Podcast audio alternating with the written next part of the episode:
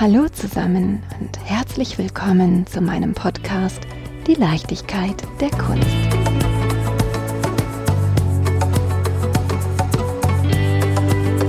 Es gibt Tage, da lest einfach mal Gedichte. Es gibt Tage, da denke ich, alles fließt gleich. Im ewigen Strom Richtung Meer.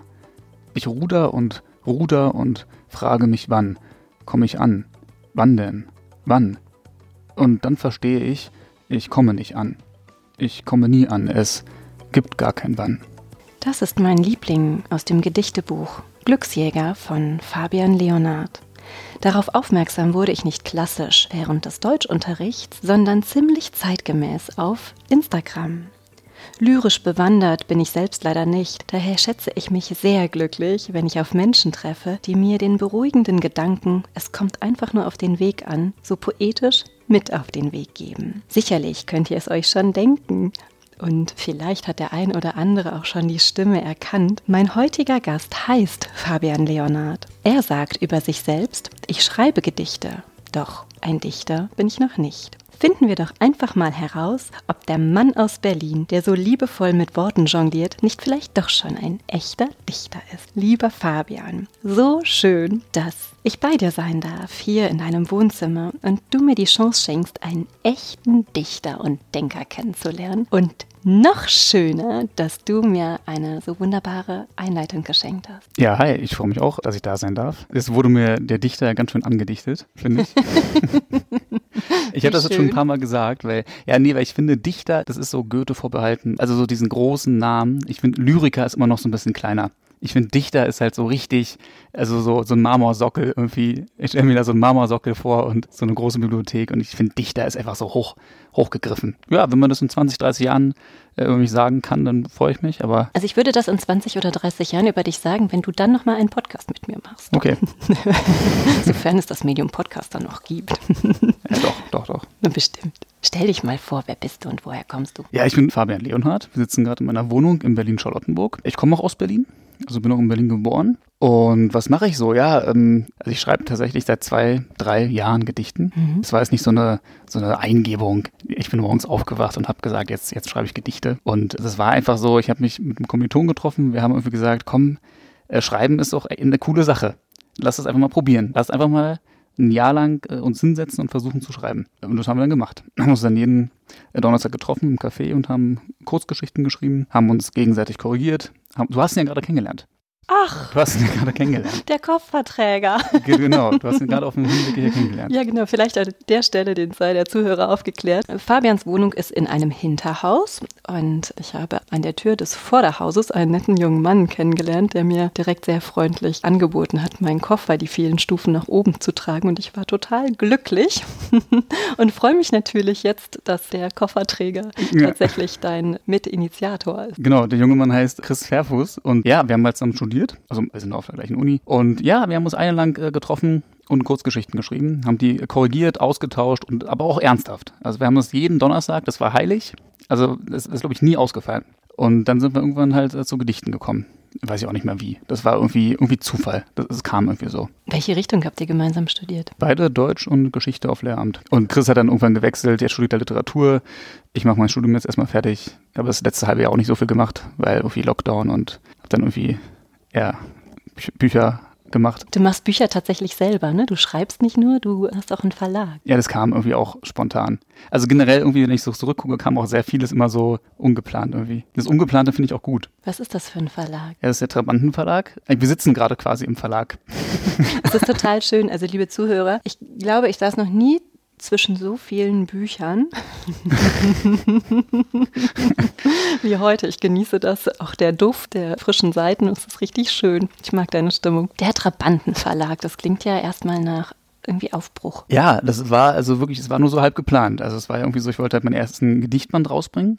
Das wusste ich und immer mehr Leute haben schon gefragt, Fabi, jetzt mach doch mal, druck die doch mal ab, mach doch mal einen ersten Gedichtband und ich wollte es ja auch machen. Habe dann ein paar Angebote bekommen von Verlagen und bei Lyrik ist halt schwierig. Also Lyrik zu verkaufen ist halt schwierig. Und deswegen äh, machen die meisten großen Verlage Lyrik gar nicht. Die machen halt dann immer noch mal eine neue Auflage von Goethe oder so. Aber neue, moderne Lyrik jetzt von jungen Autoren wird sehr wenig verlegt. Und die Angebote, die ich bekommen habe, waren einfach, ja, entweder gar keine Beteiligung oder halt irgendwie so drei Prozent. Und also mir geht es ja nicht ums Geld, aber die waren irgendwie so, ich, dann kann ich es auch alleine machen. Und dann habe ich äh, Hubertus Koch kennengelernt, einen Journalist, einen Filmemacher aus Bremen, der auch seit fünf Jahren Gedichte schreibt, so heimlich, hat er immer verbessert. Und der hat mir die mal rübergeschickt und hat mich einfach gefragt, äh, willst du die verlegen? Ich meine so, Hubi, ich bin ja nicht Verleger. und dann, ähm, ja, dann, ich hatte eh schon diese Idee im Kopf, so ein paar Monate, weil ich immer schon so, so ein Gründungs, ich, äh, ich war so gründungsbegeistert immer schon, schon als 16-Jähriger, so irgendwelche Webseiten programmiert und müssen wir nicht näher drauf eingehen, aber es war schon immer da irgendwie so. ich fand schon mit zehn cool, irgendwie, irgendwie eine Firma zu haben. Ich kann es auch gar nicht erklären, auch nicht rational. So, mein ne? Kleiner, was wirst du denn? Chef. Nee, nicht, nee, darum geht's gar nicht. Ich fand es irgendwie cool, irgendwie was, so was selber irgendwie zu probieren, irgendwie mhm. was zu machen. So. Ja, und dann habe ich mich irgendwie mit, Berlin ist halt auch gut dafür, mit ein paar Leuten getroffen, mit Verlegern, mit, es gibt halt unglaublich viele Verlage und Literaturagenten. Also in Berlin ist schon so, so ein kleiner Hotspot, was Literatur angeht. Und habe ich mit denen getroffen. Und ich sag mal so, die Hälfte hat gesagt, lass es. Also wirklich, die hat gesagt so, nee, ganz schlechte Idee. Die Leute lesen immer weniger, die Buchbranche hat Probleme und sowieso schlechte Idee. Und die andere Hälfte hat gesagt, mach es, könnte klappen. Und ja, ich wollte es mir nur anhören, ich wollte es sowieso machen, aber dann habe ich es einfach probiert. Und jetzt merke ich, es macht extrem viel Spaß, aber ich merke halt auch, es ist ein Marathon. Also ein Verlag, der wirklich funktioniert, also im Sinne von, dass er auch in fünf Jahren noch, dass man Mitarbeiter bezahlen kann, Miete für ein Büro und so. Es dauert schon ein bisschen. Also jeden Monat muss man sich verbessern. Es ist halt ein Marathon. Aber es macht Spaß. Was hat der Trabantenverlag denn so vor? Hat er sich welche Ziele gesetzt, in welchen Bereichen er aktiv sein möchte? Ja, hat er auf jeden Fall. Also wir sind ja gestartet einfach mit zwei Gedichtbänden, also mit meinem eigenen und dem von Hubi. Jetzt haben wir auch einen dritten. Und die nächsten zwei, drei werden auch weiterhin Gedichtbände sein. Dann, ich plaudere erstmal auch komplett hier aus dem Nähkästchen, aber ist okay. Raus damit. Richtung Sommer oder Ende des Sommers werden zwei Essaybände kommen. Mhm. Also auch sehr politisch. Das ist mir generell wichtig, auch bei Lyrik. Und dann werden tatsächlich Herbst, so Richtung Weihnachtsgeschäft, auch die ersten Romane kommen. Okay, und sind die von euch geschrieben, oder? Nö, die sind äh, nicht von uns geschrieben. Das erste Buch ist Glücksjäger. Das ist dein Buch. Das zweite Buch heißt Brandloch. Ja. Man sieht eine, eine Zigarette. Und, und ein Brandloch. Und ein Brandloch, genau. Ja. Und es sind ausgebrannte Geschichten. Es sind ausgebrannte Gedichte. Als ich ja. das gesehen habe, ich musste so schmunzeln. Ich, okay, kontroverser kann es ja eigentlich nicht sein. Ist das eine Buch sehr mutmachend und das andere bringt die Melancholie auf den Punkt? Also ich würde sagen, das Buch von Hubi, Brandloch, ist auf jeden Fall inhaltlich das genaue Gegenteil von meinem Buch. Weil die Texte sind halt sehr, ja, die sind manchmal auch sehr schnoddrig so und diese sind halt auch manchmal ein bisschen, die sind sehr authentisch. Und wer Hubi kennt, äh, mag die Texte und trotzdem sind sie aber auch manchmal sehr tief aber trotzdem vom Stil her ist es was völlig anderes. Aber das macht ja Lyrik aus. Ich finde Lyrik, deswegen, das ist auch das Coole an Lyrik, dass sie halt so enorm persönlich ist. Ich, nichts ist persönlicher als Lyrik, finde ich. Also im Literaturbereich. Stellen wir uns mal vor, wir unterhalten uns mit jemandem, der gar nicht weiß, was Lyrik ist. Wie würdest du Lyrik beschreiben? Extrem schwer. Erwischt. Also ich glaube, da gibt es in so Fachmedien auch so unglaublich viele Definitionen. Da ist sich ja niemand einig, ne? Also Lyrik sind halt natürlich Gedichte und das sind so kleine Kraftpakete, kleine Pakete, in denen sprachlich sehr verdichtet was auf den Punkt gebracht wird. So würde ich sagen. Man kann weder sagen, es muss sich reimen. Es gibt viele Gedichte heute, die reimen sich gar nicht mehr. Je länger ich Gedichte schreibe, desto weniger reimt sich tatsächlich. Obwohl ich Reimen immer noch sehr cool finde. Es gibt ja so eine Tendenz, dass Reimen völlig out ist. Ich finde aber, wenn man es schafft, was auf den Punkt zu bringen und wenn man es dann noch schafft zu reimen, mit intelligenten, neuen Reimen, nicht Haus-Maus-Reim, sondern neuen Reim, dann ist es ja noch schwieriger eigentlich. Mhm. Aber das ist dann halt natürlich dann die hohe Kunst und das kann dann auch schon mal ein paar Monate dauern, bis, bis es da sitzt. Ich wollte gerade fragen, wie lange sitzt du an einem Gedicht? Du hast ein Gedicht vorgetragen, bestehend aus drei Strophen und fünf bis vier Zeilen. Ja, das kann man halt überhaupt nicht beantworten, ne? Weil, äh, weiß ich nicht, ich habe schon ein Gedicht drei Minuten geschrieben, mhm. aber halt manchmal auch über mehrere Monate. Also so, dass man halt also Sachen rumliegen hat und dann merkt man, okay, nee, das ist es noch nicht. Und dann holt man es manchmal wieder hervor und schreibt weiter. Vieles landet auch in, einer, in einem Mülleimer. Du hast gerade gesagt, du holst es hervor, das finde ich total spannend. Ab und zu schreibe ich ja auch ganz gerne, also versteckt. Ja, das machen, aber das ist halt cool, weil das machen ganz, ganz viele Menschen. Ich glaube, extrem viele Menschen schreiben also in Anführungsstrichen heimlich, Gedichte oder Kurzgeschichten, aber vor allem Gedichte, weil, weil die halt kurz sind und wenn man das schnell machen kann. Wenn ich schreibe, ich brauche einen Stift und einen Zettel. Ich kann das nicht gut am Handy eintippen. Wie ist das bei dir? Ähm, bei mir ist es überall. Also ich habe so mehrere Notizbücher, auch Handy, Word-Dokument, Zeitungen, also egal. Ist völlig egal. Aber am Ende ist es so, ich habe so ein Word-Dokument Und was es da rein schafft, das hat es schon mal geschafft. Das ist die Hürde. Und da habe ich dann mehrere Texte, an denen ich so arbeite. Und dann gibt es ein zweites Word-Dokument, das ist so das Finale. Da schaffen es dann die Texte rein, die wirklich Gedichte werden. Also da habe ich schon so, einen, so einen Prozess. Also ich sammle erstmal überall, schreibe so rum. Und äh, was ist dann, und abends setze ich mich dann hin. Auch nicht jeden Tag, so, bei, ich sag mal so an drei Tagen in der Woche. Und transferiere die dann in dieses Word-Dokument. Das mache ich seit, jetzt seit zwei, drei Jahren. Ich frage mich, wenn du ein handgeschriebenes Gedicht hast, meinetwegen auf einem, ich schreibe ja total gerne auf Briefumschlägen mhm. von irgendwelchen Werbenachrichten, die ankommen. Ja, wenn, die nicht so vollgedruckt sind. Meistens genau. sind die dann so vollgedruckt, dass man gar, gar keinen Platz genau. hat. Und entweder male ich darauf rum während ja. des Telefonierens oder ich schreibe eben da drauf. Ich habe immer das Gefühl, dass der Gedanke von meinem Hirn in meiner Hand fließt. Mhm. Ich glaube, deswegen muss ich auch mit Zettel und Stift arbeiten. Wenn du jetzt hingehst und dein handgeschriebenes äh, digitalisierst, überlegst du oder überdenkst du deine Texte nochmal? Naja, es ist meistens schon so, dass ich das auf dem Papier schon so in so eine Grundform bringe. Mhm. Ich würde es, es ist wie so ein Handwerker auch so ein bisschen. Mhm. Man, man schleift noch so ab. Manchmal ändert man da nochmal grundlegend was, aber es ist so, man denkt man über ein Wort vielleicht nochmal länger nach. Und es ist auch so, je länger man Gedichte schreibt, also desto länger schreibt man auch manchmal an einem Text, weil man irgendwie perfektionistischer wird. Mhm. Also manchmal auch nicht. Also das Schönste ist wirklich, wenn es ganz schnell, wenn es einfach so, man, man schreibt das in ein paar Minuten und merkt, ja, das ist es. Und dann setzt man nicht am nächsten Tag nochmal hin und merkt, egal was ich mache, es wird schlechter. Dann ist perfekt. Mhm. Das ist der Idealzustand. Ja, es gibt so einen Begriff dafür, ne? Verschlimmbessern. Eigentlich ist es ganz oft so, dass der erste Guss schon sehr gut ist. Kannst du gestört werden bei deiner Arbeit? Gestört? Also wenn du gerade irgendwie dabei bist, deine Worte zurecht mhm. zu legen und das Telefon klingelt. Ja, dann gehe ich meistens einfach nicht ran. Wird ignoriert. Aber ich mache tatsächlich dieses Überarbeiten, äh, dieses, diesen, diesen finalen Schliff, den mache ich meistens auch irgendwie nach, ich sag mal so nach 11 Uhr abends in der Regel. Also so eher so nach Mitternacht. Hast du generell Zeiten, wo du, wo die Kreativität fließt? Es ist ja jetzt kein Job, wo du sagst, von 9 to 5. Nee, eigentlich nicht. Also es ist halt wirklich so, dass jetzt auch gerade eine schwierige Zeit ist, wenn man so viel zu Hause ist. Ist eigentlich nicht so gut. Weil ähm, man, ja, sehr viel halt in der U-Bahn und so, ne? In Berlin fährt man irgendwie sehr viel U-Bahn. Ach, das ist ein Platz, der. Das ist halt, äh, ich glaube, es geht auch vielen so. Mhm. U-Bahn ist ja perfekt generell zum Lesen, zum Schreiben, aber halt wirklich auch zum Schreiben. Zum Beobachten. Ja, auch aber einfach so, um, um Ideen zu sammeln. Da ist es meistens noch relativ grob, aber da füllt sich schnell so ein Notizheft einfach. Und es ist halt sehr befriedigend, wenn man abends so ein, so ein volles Notizheft hat, dann kann man immer daraus schöpfen. Hast du Kritiker? Die diese Sachen schlecht finden? Ja, die generell nochmal gegenlesen und. Ach so, ja, also, also aber nicht jedes Gedicht. Also ich poste ja viele Gedichte bei Instagram, einige Texte auch nicht, die kommen halt dann nur in die Bücher. Jetzt beim nächsten Gedichtband wird es so sein, dass deutlich mehr Texte gar nicht auf Instagram veröffentlicht werden, sondern halt nur ins Buch kommen. Und klar, da gibt es ja sowieso auch ein Lektorat, wobei es bei Lyrik ja so ist, dass man nicht so viel lektoriert. Mhm.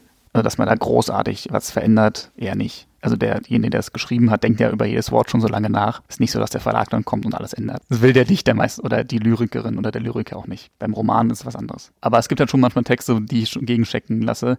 Gerade weil viele Texte auch sehr, ich sag mal, ja, politisch auch sind. Da ist es manchmal okay, wenn man ein paar Leute fragt, ey, wie würdest du das verstehen? Sonst kriegt man gleich den nächsten Shitstorm. Ja, ich kann mir das vorstellen, wenn du über Instagram, du hast sehr, sehr viele Follower, bietest du ja auch eine gewisse Angriffsfläche. Du erreichst Menschen, die deine Vorgedanken nicht haben und die möglicherweise Dinge falsch verstehen. Ich ja. finde, Instagram ist immer noch recht sensibel im Vergleich zu Facebook. Ich weiß nicht, ob du das anders siehst. Finde ich schon, ist schon ein Problem. Also wie das sich auch so verselbstständigt, wie dann so immer mehr Accounts das teilen und dann auf einmal ist man der, der übelste Rassist, wo, wo man genau das Gegenteil ist, schon immer, also dagegen kämpft. Ne? Und das wird aber so verdreht manchmal und dann wird geteilt und die Leute wissen gar nicht mehr, wo ist denn eigentlich die Quelle. Das ist dann, das spielt auch keine Rolle mehr. Also ich finde, das ist ein Riesenproblem in der Gesellschaft. Dieser Graben, dieser Graben, der durch die Gesellschaft geht.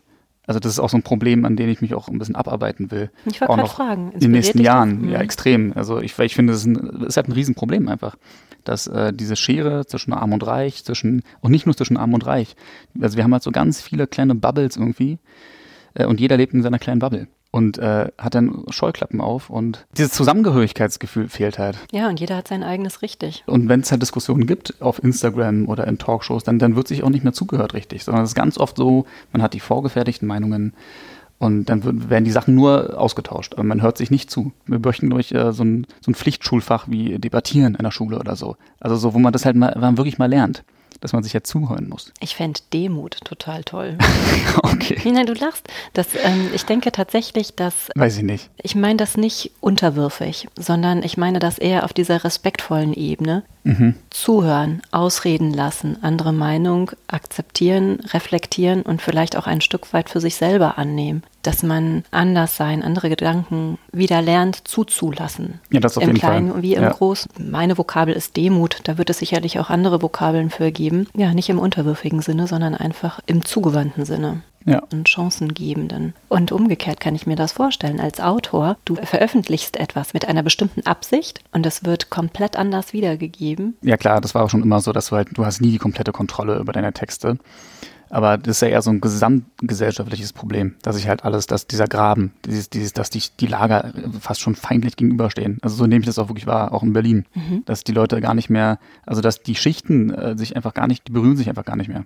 Das ist ja so ein grundlegendes Problem. Ich glaube, Das wird auch immer schlimmer in den nächsten Jahren. Jetzt bist du Ende 20, ne? 28. 28. Was meinst du, seit wann verändert sich das? Naja, kann man ja auch messen. Also so eigentlich so seit den 90er Jahren auf jeden Fall rasant halt, ne? Seit diesem super, super Liberalismus einfach. Wenn du Texte schreibst, gehst du dann auch in die Recherche? Ja, also es ist ganz oft so, zum Beispiel, dass ich irgendwie, weiß ich nicht, irgendeinen langen Zeitungsartikel äh, lese und dann mich in so ein Thema reinfresse, mir dann noch Dokumentationen angucke und dann, ich bin schon so ein Mensch, der so, wenn er eine Sache macht, dann, dann mache ich es immer so exzessiv, also dann, dann, dann übertreibe ich immer so ein bisschen. Aber was heißt übertreiben? Also dann bin ich so richtig drin in dem Thema und dann, dann will ich halt dann, klar, dann ist, es, ist mein Kopf auch voll davon. Dann, dann versuche ich auch darüber zu schreiben. Und natürlich ist es schwierig, weil Gedichte haben ja noch ganz oft, haben ja eben auch diesen elitären Touch, muss man ja auch sagen. Und ich möchte ja eigentlich mit meinen Gedichten nicht nur, manchmal will ich einfach ein Gedicht schreiben, was irgendwie schön ist. Aber mit vielen Texten möchte ich eigentlich dass eben die Gesellschaft eher also zusammenrückt. Und ähm, das geht auch mit Gedichten. Die müssen halt nicht elitär sein. Also ich freue mich, wenn jemand, der auf dem Bau arbeitet oder ähm, der jetzt, also jemand, der jetzt nicht studiert hat und ne, der jetzt nicht diesen klassischen äh, Studiumweg gegangen ist, wenn der sagt, oh, cooles Gedicht, ich kaufe mir vielleicht sogar mal ein Gedichtband, also darüber freue ich mich persönlich zehnmal so viel, als jemand, der sowieso schon ähm, Deutsch-Leistungskurs hatte und irgendwie, weiß ich nicht, Literatur studiert hat. Wenn der sich für Lyrik begeistern kann, also das freut mich wirklich richtig. Was meinst du, wie kann man das erreichen? Also ich bin ja ein Buchhandlungskäufer. Ne? Ich Ja, finde ich gut. finde es schöner, in ein Geschäft zu Ja, gehen, finde ich auch. Es schön präsentiert zu haben und das im Internet bestellen, das ist eher irgendwie. Möchte ich auch an dieser Stelle ganz klar sagen, liebe Zuhörer, wenn ihr Bücher kauft, es gibt Buchhandlungen und die freuen sich darüber. Absolut. Oder man kann natürlich auch direkt beim Verlag bestellen. Oder so, genau. Also gerade wenn es sich vielleicht um junge Verlage handelt, die, die noch darauf ange angewiesen sind. Genau, ganz wichtig. Der Verlag und der Handel. Ja, nee, ist ein wichtiger Punkt, ganz kurz, weil, also gerade wie Amazon zum Beispiel, muss man einfach nicht äh, supporten. Die nehmen halt bis zum Teil 50 Prozent vom Ladenpreis von einem Buch. Dann kriegt Amazon. Ne, wenn ein Buch 20 Euro kostet, ge- 10 Euro gehen an Amazon. Also, und Amazon ist reich, wir wissen alle, Amazon zahlt keine Steuern. Amazon ist halt, äh, muss man einfach nicht supporten. Also überall kaufen, aber bitte nicht bei Amazon. Ja. Kann ich, kann ich, kann ja hier nur unterstreichen. Und ich stärke dir da voll den Rücken. Ja, und ich finde auch, du hast halt eine ganz andere Präsentation. Und das ist ja auch Teil der Frage. Du kommst in ein, in ein Geschäft rein. Kann man deine Bücher auch im Geschäft kaufen? Kann man immer mehr. Also natürlich, Lyrik nimmt nicht jeder rein. Ne? Und die meisten packen Lyrik nicht vorne auf die Tische. Aber wenn der Laden eine Lyrikabteilung hat, dann nehmen sie es auch schon mit rein. Jetzt machen die Läden ja langsam wieder erst auf. Ne? Ich hoffe, das wird dann bald besser. Und ähm, man braucht aber auch ein bisschen Zeit, um sich so in den Handel, ich sag mal so, reinzufressen. Wie gehst du da vor? Gehst du von Geschäft zu Geschäft? Gehst du. Und wir bauen jetzt im Tremanten Verlag halt so den richtigen Vertrieb auf. Wir machen jetzt Berlin-Brandenburg. Dann hat man so in jedem Bundesland irgendwann einen Vertreter. Der vertritt natürlich auch andere Verlage. Das gibt es seit dem Mittelalter. Ne? Also im Mittelalter war das halt so, da ist der Vertreter ist halt von Markt zu Markt gereist und hat halt die Bücher von den neuen Druckereien vorgestellt. Und hat es halt den Händlern angeboten und gesagt, hier, das neue Buch, hier, guck mal da. Und dann haben die Händler gesagt, ach, zeig mal her, haben es angefasst, die fühlten sich das an, von wem ist denn das? Und haben es halt gekauft oder nicht. Und das gibt's heute immer noch. Ist dir die Haptik auch wichtig? Das finde ich auch sehr wichtig. Das finde ich, ich finde es auch deswegen auch so schön, so in diesem gesamten Prozess drin zu stecken. Also schreiben mit den Lesern, was für ein Papier, äh, wie fühlt sich das an, wie riecht das, finde ich schon wichtig. Ich finde, das ist ja so ein Gesamtwerk. Weil ein Buch ist ja auch einfach ein Gegenstand, was man am Ende hat. Das muss auch schön sein. Könntest du dir deine Gedichte auch als E-Book vorstellen? Nee, auf gar keinen Fall. Ich finde, bei Gedichten macht es keinen Sinn. Also gibt's auch nicht als E-Book. Findest du, es gibt spezielle Orte, wo man besonders gut sich für Gedichte begeistern kann? Ich finde wieder die U-Bahn. nee, finde ich wirklich, weil gerade Ich habe in meinem Ort keine U-Bahn. Ja, stimmt, das ist jetzt, äh, naja, oder Bus. Also so, so Transportmittel. Wenn man irgendwie so fährt, da kann man einen Podcast hören, ne? Auch sehr gut. Natürlich. Oder man kann halt einen kleinen Gedichtband mal rausholen und dann so ein Gedichtband lesen. Oder man kann es aber auch, äh, auch ein bisschen noch zelebrieren, im Sinne von mal, ich gehe jetzt mal alleine raus, setze mich in die Sonne, weißt du, weiß ich nicht, im Café, bestelle mir vielleicht einen guten Espresso und dann lese ich mal ein paar Gedichte. Einfach mal Gedichte lesen und nicht irgendwie sofort das Handy rausholen. Und, und da ist es halt viel schöner, wirklich ein Buch in der Hand zu haben mit schönem Papier, ich würde da an so ein 90 Gramm cremeweißes Papier denken, ähm, was ich auch schön anfasst. Und dann und eine Typo mit Serifen. Und dann, dann liest man einfach mal Gedichte und ähm, für jeden ist ja auch ein Gedicht was anderes. Also jeder verknüpft damit andere Gedanken, andere Erinnerungen. Und ja, also manchmal kann ein Gedicht kann einen so weiterbringen wie ein guter Film zum Beispiel. Nachdem man, man kommt aus dem Kino raus und hat so ein neues Gefühl irgendwie, fast schon manchmal ein neues Lebensgefühl. Es gibt Gedichte, die haben es bei mir geschafft. Welches zum Beispiel? Also viele von Erich Fried, weil ich mag eben diese politische Lyrik, die halt mit wenig Worten auskommt. Ich mag nicht so sehr Lyrik, die so extrem aufbauschend ist und so ganz viele Adjektive und diese völlig übertrieben ist. Die mag ich eher nicht so. Und ich mag eher so klare, schlichte Sprachgebilde. Wie findest du Inspiration? In der U-Bahn ist es auch, dass du vielleicht Werke großer Meister wahrnimmst und sagst, oh, das möchte ich gerne mal ein bisschen einfacher darstellen? Ja, aber habe ich immer ein bisschen Angst vor. Natürlich lese ich auch viele Gedichte, mhm. ähm, manchmal mehr, manchmal weniger. Aber jetzt sich hinsetzen und sagen, das Gedicht gefällt mir ganz gut, ich versuche jetzt mal was ähnliches, dann ist es halt kopieren. Also mir würde es keinen Spaß machen. Also die meisten Gedichte, da ist es dann wirklich so, da habe ich dann irgendwie mal mehrere Tage gar keine anderen Gedichte ge gelesen und da kommen meistens die besseren raus. Der Podcast heißt Die Leichtigkeit der Kunst. ja. Und die meisten denken, an die bildende Kunst. Könntest du dir vorstellen, dass deine Lyrik, deine Gedichte eines Tages mal künstlerisch dargestellt werden? In Form eines Bildes, eines mhm. Videos, einer Installation? Ja, auf jeden Fall. Also mit Videos habe ich schon mal so ein bisschen experimentiert letztes Jahr. Mhm. Ähm, und da will ich dieses Jahr auch wieder mit anfangen. Ähm, das ging jetzt auch in den letzten Monaten nicht wegen, ja, einfach wieder wegen Lockdown. Ich habe auch einen super coolen Kameramann, der hat auch richtig Bock. Der fragt mich auch die ganze Zeit, können wir endlich loslegen? Und ich habe da richtig Lust drauf. Aber ich, ja, ich will ja mit doppelt so viel Energie jetzt rangehen, weil wenn man das macht, dann muss man das richtig gut machen, finde ich. Also mit, mit einer guten Kamera, mit gutem Ton, am besten selbst eingespielt, richtig und so. Und dann macht es aber Spaß. Will ich machen, auf jeden Fall. Stellst du es dir eher vorlesend vor oder eher als Schauspiel? Mal so, mal so. Ich, kommt auf den Text an, würde ich sagen. Wenn es ein Text voller Energie ist, der so ich habe so einen Text, das heißt irgendwie alles muss, da ist so ganz abgehackt ist die Sprache. Da könnte ich mir vorstellen, dass man komplett durchrennt und das ist dann nicht eine ruhige Vorleserstimme, die das sagt, sondern das ist eher schauspielerisch. So. Fast schon wie Musik eigentlich. Das ist ein total spannender Punkt, als ich, ich sagte ja eingangs, dass ich ein Gedicht von dir auf Instagram vorgelesen habe. Ja. Und ich fand das Gedicht so schön. Ich dachte, das spricht mir jetzt einfach aus der Seele und da möchte ich alle meine 35 Milliarden Follower dran teilhaben lassen. Ich war im ersten Moment gehemmt. Und zwar, weil ich dachte, ich habe das Gedicht gelesen mit meiner Betonung mhm. und dachte, hm, vielleicht hat Fabian Leonard eine ganz, ganz andere Betonung dahinter. Ja, aber das ist ja nicht schlimm. Bist du da frei? Also ich finde, jeder darf die anders äh, vorlesen. Also ich habe da schon so meine Betonung im Kopf, weil ein, ein Gedicht ist ja, ist zwar kein Song, aber also wenn man einen Song schreibt oder ein Gedicht schreibt, ist ja schon sehr nah beieinander. Ähm, ich versuche da auch gerade so ein bisschen aber das ist noch aber ganz in den Kinderschuhen. Aber das, ähm, das ist schon sehr beieinander, weil es ist irgendwie, es gibt einen Rhythmus, es gibt irgendwie oft auch eine, eine gewisse Melodie. Also, aber jeder kann es auch selber an seinem Rhythmus vorlesen. Ja, ich glaube nur, dass es manchmal eine Hemmschwelle ist. Also du sagst ganz klar, macht das, wie ihr das wollt. Nur derjenige, der es liest, der nicht ja. Autor ist, denkt vielleicht, mache ich es richtig? Und an der ja. Stelle finde ich das sehr schön, dass du sagst, feel free, mach das so, wie es dir gerade, wie dich gerade deine Ja, also genau, ich freue mich dann, wenn ich, wenn ich es sehe oder höre. Mhm. Ich denke mir halt dann nur so, ja, okay, ich, ich würde es dann anders machen. Mhm. Aber deswegen muss es ja nicht schlecht sein. Du sagtest gerade, du denkst über was nach, ist noch in den Kinderschuhen. Könntest du dir vorstellen, dass Songs aus deinen Stücken gemacht werden? Ja, ich arbeite jetzt schon seit ein paar Monaten dran. Irgendwie im Lockdown war das ist so entstanden. Könnte ich mir auf jeden Fall vorstellen, weil ich finde, es ist ja einfach so, dass Musik noch eine viel größere Verbreitung auch findet. Und bei ein paar Texten äh, ist es mir, sind mir so wichtig, dass ich da gerne Songs ausmachen würde. Aber ich brauche da noch ein bisschen Zeit für. Vielleicht auch ein paar Jahre. Aber ist ja auch okay. Und auch an der Stelle kommen wir wieder zusammen. ja, aber ich brauche da wirklich noch ein bisschen Zeit für, weil ich finde gerade beim Gedicht ist es ja so, da muss nicht beim Gedichtband mit, weiß nicht, 100 Gedichten, da muss nicht jedes Gedicht der Superknaller sein. Es müssen ein paar Superknaller drin sein, ganz wichtig. Aber auch bei einem Gedichtband von Goethe oder von den Großen Aber Erich Fried, da waren auch nicht alles Knaller. Da sind auch eine Menge Texte, die man dann auch so durchblättert und naja. Und dann kommt wieder ein Knaller. Und bei einem Album mit zwölf Titeln, da kannst du zwar auch ein paar Songs dabei haben, die nicht so, aber da sollten schon in der Regel doch eher alle Knaller sein. Also, weißt du, ich meine, also ein Song, da muss schon, da muss schon alles wirklich perfekt sitzen. Das wird noch dauern.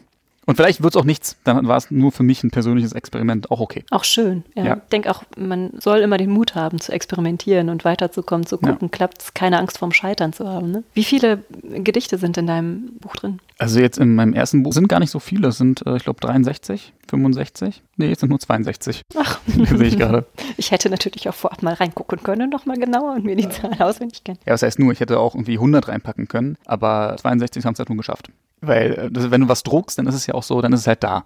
Und dann ist es auch noch in 10 Jahren da. Äh, und auch in 20. Und sollte man sich schon überlegen, was man halt reinnimmt und was nicht. Aber gleichzeitig, also wenn jetzt jemand zuhört, der auch schreibt, oder kann ich nur empfehlen, weil ich habe auch Freunde, die, die machen Musik seit Jahren oder die, die schreiben seit Jahren und die sind gut. Weil ich lese und höre die Sachen und die trauen sich halt dann nicht, das irgendwie in die Welt zu geben. Gibt es in die Welt. Also äh, ladet das hoch. Das ist ja der Vorteil von Social Media, YouTube und sowas, dass man einfach mal testen kann, wie reagieren denn Leute darauf. Konnte man früher nicht. Also früher brauchtest du ja direkt eine Plattenfirma oder einen gleichen Verlag und konntest es ja nicht so richtig testen. Und das ist ja mal so eine positive Seite von Internet und Social Media und Das so. ist schön, dass du das ansprichst. Tatsächlich ging mir das mit dem Podcast damals auch so. Habe ich gedacht, hm, wer will mir denn zuhören? Und im Bereich der Kunst.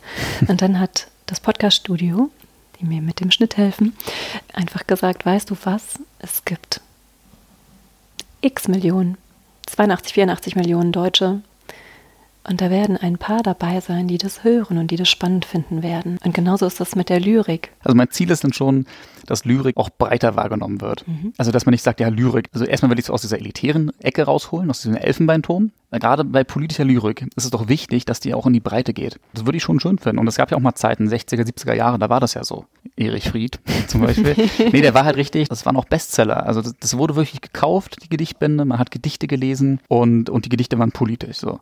Also ich hoffe, dass, äh, ja, dass die Entwicklung dahin geht. Also wir haben ja gerade gehört, wie viele Menschen, ne? 84 Millionen werden dann darauf aufmerksam, dass es moderne Lyrik gibt. Wie erklärst du dir, dass Lyrik so, wenn ich jetzt sage, irgendwie aufs Abstellgleis geschoben ist, trete ich wahrscheinlich ganz vielen Menschen auf die Füße, aber ähm, dass es so an Bedeutung verloren hat im Gegensatz zu den 60er Jahren.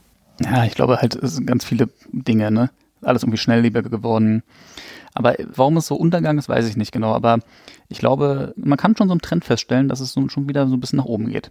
Das ist schon so. Und nicht nur, weil ich in so einer Bubble bin. Ich bin auch in so einer Bubble, natürlich. Ich bin in der Lyrik-Bubble, ja. Aber trotzdem geht's nach oben. Und ich glaube, da ist halt gerade Social Media halt, weil gerade kurze Gedichte funktionieren da halt auch sehr gut. Besser als längere Texte. Ich glaube, das ist halt eine Chance. Schreibst du auch längere Texte? Ja, ja, klar. Ma- Manche Gedichte gehen über mehrere Seiten. Nur die, die würde ich jetzt nicht irgendwo ins Internet stellen, zum Beispiel. Meinst du, dass der Trend in die Richtung, dass es zugänglicher wird, auch durch die Poetry, ich habe manchmal ein leichtes Betonungsproblem, durch Poetry Slams Ja. wieder zugänglicher gemacht wird? Ja, also ich war ja auch schon auf ein paar Slams. Äh, kurz, kurz vorm, äh, Da habe ich ja vor- gar nichts drüber gefunden. nee, habe ich auch nicht so öffentlich, wie gesagt. Aber wir haben ja so auf zwei, drei Bühnen mal so aufgetreten. Ähm, ne, letztes Jahr im Februar, so kurz vor Corona eigentlich. Hat Spaß gemacht. Auf Bühnen spielen macht Spaß, ist cool. Aber Slam ist einfach was anderes als Lyrik. Slam ist doch, dass man in dem Moment über ein bestimmtes Thema etwas Ja, sagen du muss. tra- kannst halt deine Texte vortragen einfach. Du hast dann irgendwie so fünf Minuten, ne? Und da gibt es irgendwie so an dem Abend zehn Teilnehmer. Meistens gibt es einen Gewinner. Aber es ist halt nicht Lyrik im Sinne von das geschriebene Wort, das ist halt eine, das ist halt eine Performance. So, es geht ja, das ist das gesprochene Wort. Und das ist halt was ganz anderes als ein kurzes Gedicht, wo man wirklich über jedes Komma nachdenkt, über jeden Zeilenumbruch, über jedes Wort. Auf der Bühne kommt es auf Rhythmus an. Und am Ende gewinnt natürlich dann in der Regel auch der, der dann auch die Lacher auf seiner Seite hat. Also deswegen sind ja auch viele Comedians, äh, die oder zumindest die irgendwie was Richtung Comedy machen, haben es da halt einfach leichter. Ja, es geht um die Bühnenpräsenz. Ja, das ist einfach Kneipe, äh, Freitagabend, mit Leute trinken ein bisschen Bier dazu oder Wein und wollen halt einfach gut unterhalten werden. Und dann ist halt der, der sprachlich äh, ausgefeilte Text, äh, der auch politisch ist, der ist ja nicht unbedingt der Text, der gewinnt. Mal gucken, wenn, wenn die Bühnen wieder aufmachen, werde ich vielleicht trotzdem mal so ein bisschen, also in Berlin gibt es ja überall Poetry Slam Bühnen. Ich habe ja einfach mal so ein bisschen rumtigern. Einfach so, just for fun. Ich freue mich so darauf. Äh, wenn, aber da werde ich aber der Typ sein, der sagt, äh, yo, äh, ich, ich schreibe Gedichte und ich nutze die fünf Minuten jetzt, um irgendwie acht Gedichte vorzutragen. Aber die muss ich halt gut verkaufen. Mhm. wenn ich es erkläre und zu jedem Text so ein bisschen so behind the scenes, so ein paar Sachen sage, dann kann ich mir vorstellen, dass es vielleicht dann wiederum ganz okay ist. Kennst du Aufregung? Ja, auf jeden Fall. Aber es, man wird halt irgendwie dann auch ein bisschen routinierter. Also wenn man irgendwie so ein paar Interviews schon mal gegeben hat. Ich weiß, jetzt bei Lockdown Lyrik mit ein paar Journalisten gesprochen hat. Irgendwann ist es ja, man kann ja nicht jedes Mal genauso aufgeregt sein. Also kann man schon, aber macht ja irgendwie nicht so viel Sinn. Lockdown Lyrik, darüber haben wir noch nicht viel gesprochen. Da liegt's. Da liegt's, genau. Lockdown Lyrik ist ein Buch mit 100 Gedichten. Und zwar nicht von Fabian Leonard, sondern von 100 Autoren und Autorinnen. Bevor ich jetzt viel dazu sage, fände ich es eigentlich schön, wenn du das Buch einmal vorstellst. Ja, der ist eigentlich ziemlich, auch wieder ziemlich zufällig äh, entstanden. Also ich habe einfach auf Instagram mal gesagt, das war Anfang des Jahres. Das Jahr war ganz frisch, irgendwie 5. Januar, 6. Januar. Da habe ich gesagt, Leute, schreibt doch mal Gedichte einfach zur aktuellen Situation. Also Lockdown, Jogginghose, schreibt über eure Seriensucht, über alles, was so, was euch so bedrückt, schreibt mal Gedichte. Und da kamen halt enorm viele Texte. Also irgendwie über 100 in wenigen Stunden. Oder hattest du es aber schnell zusammen? Naja, die, die waren natürlich jetzt nicht alle so, dass sie ins Buch. So, und dann habe ich halt dann einen eigenen Account eingerichtet, Lockdown-Lyrik. Und ähm, das haben wir halt zwei Monate gemacht, zweieinhalb Monate, dass wir ja die ganzen Texte gepostet haben. Und das war einfach wirklich ein schönes Gefühl, weil das waren irgendwie so viele Menschen, die zusammenkamen. Es war so ein bisschen so, diese Verbindung war da, gerade jetzt im Lockdown, die einfach nicht da war. Und es war einfach schön zu sehen, diese vielen Perspektiven. Also da war irgendwie eine Krankenschwester, die einen Text geschrieben hat die jüngsten waren halt äh, Schüler und ist auch ein Text von einer 90-Jährigen im Buch zum Beispiel. Also es ist komplett einmal durch die Gesellschaft. Dann war auch relativ schnell klar, dass, ähm, dass der gesamte Gewinn eben gespendet werden soll. Dass es halt ein komplettes Non-Profit-Projekt ist. Und war auch eigentlich klar, dass es an die Obdachlosenhilfe gehen soll. Und jetzt geht es halt an die Berliner Obdachlosenhilfe. Warum die Obdachlosenhilfe? Ja, weil ähm, ich weiß nicht, als ich die Idee hatte, okay, komm, ich mache jetzt dieses Projekt. Mir war ja klar, das wird eine Menge Arbeit, weil oh, diese Texte hochladen jeden Tag und alles organisieren und das Buch machen. Es ist ja schon ein Haufen Arbeit. Aber ich bin irgendwie durch Charlottenburg gegangen, ähm, hier ein paar Tage bevor ich das gemacht habe und mir ist es so krass aufgefallen, wie das zugenommen hat. Also unter den Brücken, das ist hier wirklich, es gibt hier generell immer Obdachlose, gefühlt verzehnfacht. Also normalerweise sind da so zwei Matratzen, jetzt sind halt so 15 in einer Reihe. Und du siehst aber auch den Menschen das richtig an, dass die zum Teil erst seit ein paar Wochen hier auf der Straße leben. Das siehst du einfach an den, äh, ich bin ja da kein Experte, aber du siehst es einfach an den Klamotten, du siehst es, dass da so ein bisschen Hausrat noch äh, mitgenommen ist. Es gibt so eine Frau, die hat hier ähm, immer so einen kleinen Wellensittich neben ihrer Matratze stehen auf so einem kleinen Tisch und zum Teil haben die so kleine Regale noch mit Büchern drin. Du siehst richtig, die sind gerade aus ihrer Wohnung sozusagen rausgeflogen äh, und leben jetzt auf der Straße. Und zum Teil manchmal 16-, 17-jährige äh, Jungs und Mädchen.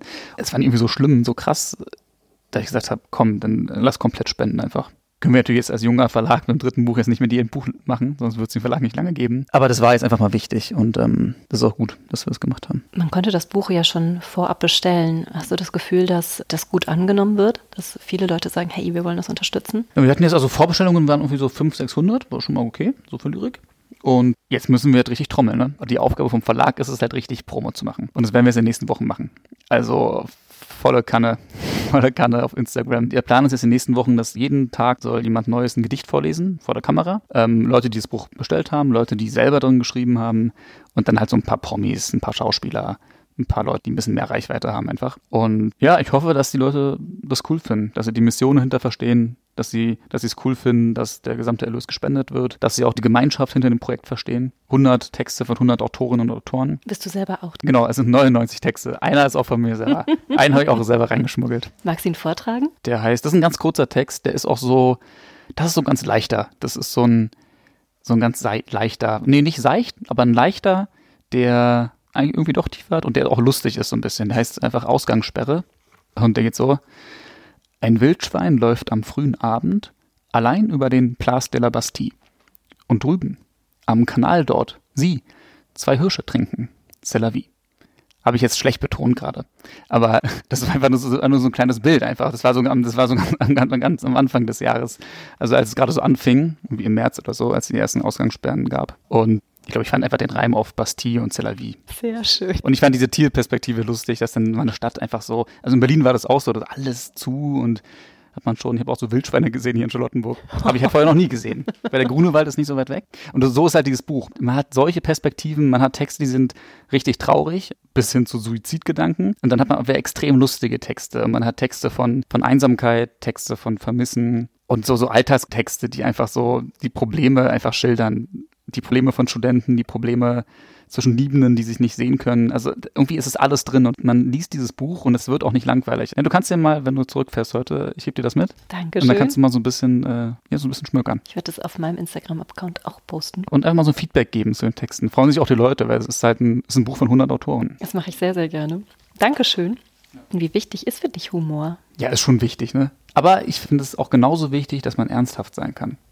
Also ich bin auch nicht so ein riesiger Comedy-Fan zum Beispiel. Ich bin nicht so jemand, der so, so Comedy-Veranstaltungen geht. Also klar, irgendwie manchmal wird man mitgeschleppt, aber bin ich eher nicht so, weil ich finde, auch gerade bei politischer Lyrik, die darf auch mal ernsthaft sein. Es gibt super Comedians, aber es muss auch ernsthafte Kunst geben, finde ich. Ich finde beides gut. Jetzt haben wir über Lockdown-Lyrik gesprochen. Erzählen wir noch ein bisschen zu Glücksjäger. Ja, Glücksjäger. Der Titel ist irgendwie auch, der ist so entstanden einfach. Ich finde, der passt mittlerweile sehr gut.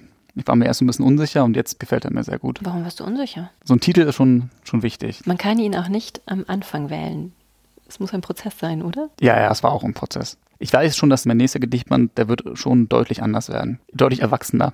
Du machst mich neugierig. Glücksjäger, ich mag den, aber der war noch sehr, ähm, der, da ging es noch sehr um dieses Studentendasein und, und, und immer um diese, diese Angst so vor diesem Berufsleben. Also da habe ich auch immer noch massiv Angst vor, äh, einfach in diese Mühle zu geraten und dieses, so täglich grüßt das Murmeltier, ja, ne, in, die, in diese Arbeitsmühle zu geraten und dass alles gleich ist und jede, alle Tage nur verschwimmen. Und diese Angst, die steckt einfach in diesem Buch. Spannend, dass es dann Glücksjäger heißt. Ja, weil ich, ich will versuchen, irgendwie auszubrechen. Ich versuch's ja auch. Deswegen wird der nächste wird anders. Der wird nicht mehr so, da geht's nicht mehr um diese, diese Angst davor. Deckst du immer mehrere Felder gleichzeitig ab? Klar, man könnte auch mal ein Gedichtband schreiben, der jetzt wirklich sagt, es gibt ja auch so Leute, die machen dann irgendwie nur Naturlyrik, die fahren dann irgendwie für ein halbes Jahr irgendwie äh, auf irgendeine schroffe Insel und schreiben dann 60 Gedichte über Moos und Steine. Kann man auch machen. Ähm, finde ich halt ein bisschen elitär und entrückt, aber gut, muss jeder für sich entscheiden. Ich finde es eigentlich, eigentlich finde ich es cool, wenn man sagt, ich schreibe ein Jahr lang Gedichte und diese Gedichte, die besten, die kommen in ein Buch. Weil es dann so eine, für den Leser auch äh, ist abwechslungsreich einfach. Es geht um Liebe, es geht um Tod, es geht um lustige Texte, es geht um Politik, irgendwie um alles. Finde ich irgendwie spannender, als wenn man sich nur ein Thema rausgreift. Kann man auch mal machen. Werde ich vielleicht auch mal machen, aber erstmal werde ich so mal so ein Ding einfach geben. Du hast gerade ein Detail gesagt, wenn es ins Berufsleben losgeht. Du hast verraten, dass du auf Lehramt studierst, Deutsch und Geschichte. Du wirst irgendwann als Gymnasiallehrer tätig sein? Ja, weiß ich noch nicht, ne? Das weiß ich nicht. Also wenn es mit dem Verlag äh, gut funktioniert, momentan funktioniert es gut. Und je nachdem, wie das erste Jahr jetzt läuft und es weiter, dann ähm, kann ich auf gar keinen Fall beides machen. Ja, das weiß ich jetzt schon, dass es nicht beides geht. Muss man halt gucken, wie äh, es läuft. Schlag in deiner Brust zwei Herzen. Ja, also Unterricht macht schon Spaß und ist ein wichtiger Job. Also könnte ich mir schon nach wie vor sehr gut vorstellen, wirklich zu unterrichten. Also man kann nicht alles gleichzeitig machen. Also irgendwann gibt es halt einen Punkt, wo man sich dann irgendwie entscheiden muss. Aber dafür muss es halt auch richtig funktionieren. Man muss ja da irgendwie auch dann wirklich von leben können. Aber ich glaube, es könnte klappen. Ich drücke dir die Daumen. Ja, danke dir. Lieber Fabian, möchtest du noch zum Abschluss ein Gedicht oder eine Kurzgeschichte erzählen? Ich kann gerne ähm, einfach mal ein Gedicht vorlesen. Was nehmen wir denn da für eins? Hm. Ach komm, ich nehme ein ganz kurzes einfach. Ist es dein Lieblingsgedicht auch? Ja, ich, ich mag es halt in seiner Schlichtheit. Eventuell wünsche ich mir dann noch ein zweites. Okay, dann also mein Gedicht heißt Geschichte, geht so. Zu wissen, was war, ist zu wissen, weswegen. Ist zu wissen, wofür, ist zu wissen, wogegen. Was ist dein Lieblingsgedicht? Ich wünsche mir kein zweites Gedicht. Du hast es getroffen. Ach so. Perfekt. Ja, das war so ein Text, der ist mir so äh, in zwei Minuten eingefallen. Da wusste ich sofort, ja, da war so ein guter Tag, ne? Da habe ich den ganzen Tag gute Laune gehabt. Schreibst du manchmal auch zwei Gedichte an einem Tag? Ja, manchmal auch fünf. Manchmal dann aber auch eine Woche gar keins. Das ist auch ganz wichtig. Man darf sich da auch nicht so, so, so krass unter Druck setzen, dass man sagt, ist auch schon vorgekommen, dass ich zwei Wochen lang auch einfach nichts geschrieben habe und auch okay. Denkst du in Gedichten schon mal? Also wenn du durch die Straße gehst, dass du Situationen wahrnimmst und die schon transferierst? Wenn man so eine Phase hat, es sind schon so Phasen, wo man so dann sehr viel schreibt. Und manchmal hat man Phasen, wo man auch manchmal gar nicht schreibt. Ich glaube, es ist auch normal. Ich hatte am Anfang voll Angst, so, oh Gott, jetzt kann ich nie wieder ein Gedicht schreiben. So eine Angst, wenn da auch so Leute so Schreibblockade, da gibt es so Begriffe, die dann so, die kommen dann so ganz groß in den Kopf. Habe ich aber gemerkt, entspann dich einfach, ist ganz normal. Ist, glaube ich, bei Musikern auch so, bei jedem Menschen, der irgendwie was künstlerisch machen möchte, ist es so. Und es kommt immer wieder. Einfach machen. Also einfach sich wieder hinsetzen. Man muss sich auch manchmal dazu zwingen und dann, dann merkt man wieder, ah, Mann, gut, dass ich es wieder gemacht habe. Ist wie mit Joggen gehen. Man muss aber auch so ein bisschen entzaubern immer, finde ich, weil dieses irgendwie das Genie oder also Kunst, letztlich ist es einfach Arbeit, setz dich hin, werd besser und Disziplin. So, und dann, dann gibt es schon diese Zaubermomente, wo dann einfach was kommt. Und natürlich, die gibt's, aber die gibt es auch nur, wenn man halt immer wieder sich hinsetzt. Also habe ich gelernt. Ich freue mich, dass jetzt hier so ein Zaubermoment ist und wir uns wirklich so angeregt unterhalten konnten ja. über deine, deine Form der Kunst. Ich bedanke mich ganz, ganz herzlich, dass du uns mit auf diese lyrische Reise genommen hast. Und ich denke, dass sehr, sehr viele Menschen von dir angesprochen werden und sich angesprochen fühlen, über die Lyrik nachzudenken. Einfach mal ein Gedicht lesen wie zum Beispiel, es gibt Tage. Zum Beispiel. Ich freue mich wirklich und bedanke mich von ganzem Herzen bei dir, Fabian. Es war mir ein Genuss. Ja, ich fand es auch sehr schön. Immer auf der Suche nach spannenden Gesprächspartnern, die euch und mir die Welt der Kunst entschlüsseln und ein Stück weit näher bringen, reise ich quer durch Deutschland. Wenn du den Podcast Die Leichtigkeit der Kunst unterstützen möchtest, dann freue ich mich über deine Spende auf paypal.me slash Leichtigkeit der Kunst.